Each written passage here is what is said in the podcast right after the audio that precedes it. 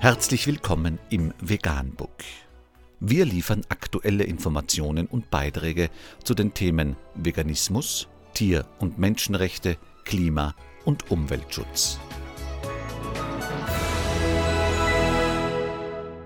Dr. Med Ernst Walter Henrich am 24. März 2020 zum Thema Greenpeace findet multiresistente Keime in Gülleproben. Unter www.shz.de ist nachfolgendes zu lesen. Die Umweltschutzorganisation Greenpeace hat im Sommer und Dezember 2019 insgesamt 15 Gülleproben aus Schweineställen getestet, darunter auch welche aus Schleswig-Holstein.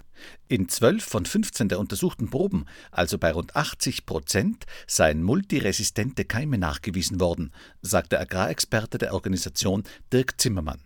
Uns hat echt überrascht, dass es auch Resistenzen gegen Cholistin gibt, ein bei Menschen mit am besten wirkendes Antibiotikum. Die am stärksten belastete Probe habe sechs unterschiedliche Substanzen und drei resistente Bakterienstämme aufgewiesen. Die Greenpeace zugespielten Proben stammen aus Stellen in fünf verschiedenen Bundesländern.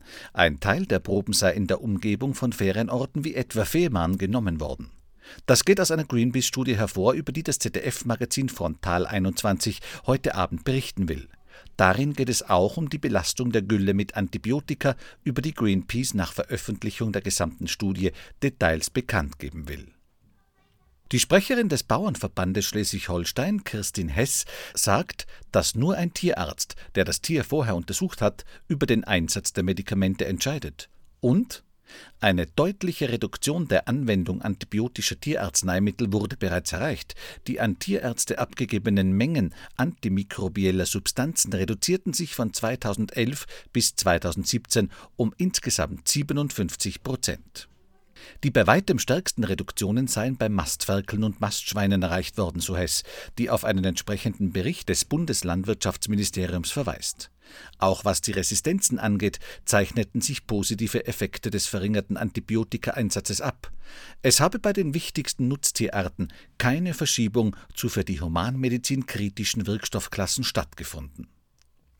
Greenpeace Agrarexperte Dirk Zimmermann sagt dazu, wir erkennen den Einsatz der Landwirtschaft zur Reduktion der Mittel an, aber es bleibt noch eine Menge Luft, in diesem Fall nach unten. Er will den Einsatz von Antibiotika gar nicht verhindern, wir wollen nur, dass die Mittel wirksam bleiben, sowohl für Tiere als auch für Menschen. Und je mehr Antibiotika verabreicht werden, desto mehr Resistenzen gebe es auch. Und jede Resistenz ist eine zu viel.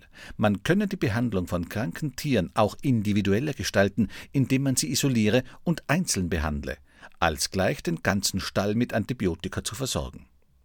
Das Landwirtschaftsministerium in Kiel wollte gestern mit Verweis auf die aktuelle Corona-Krise kein Statement dazu abgeben.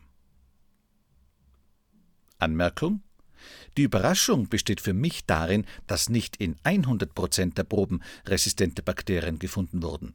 Letztlich ist es aber auch egal, weil dieses perverse System eh implodieren wird.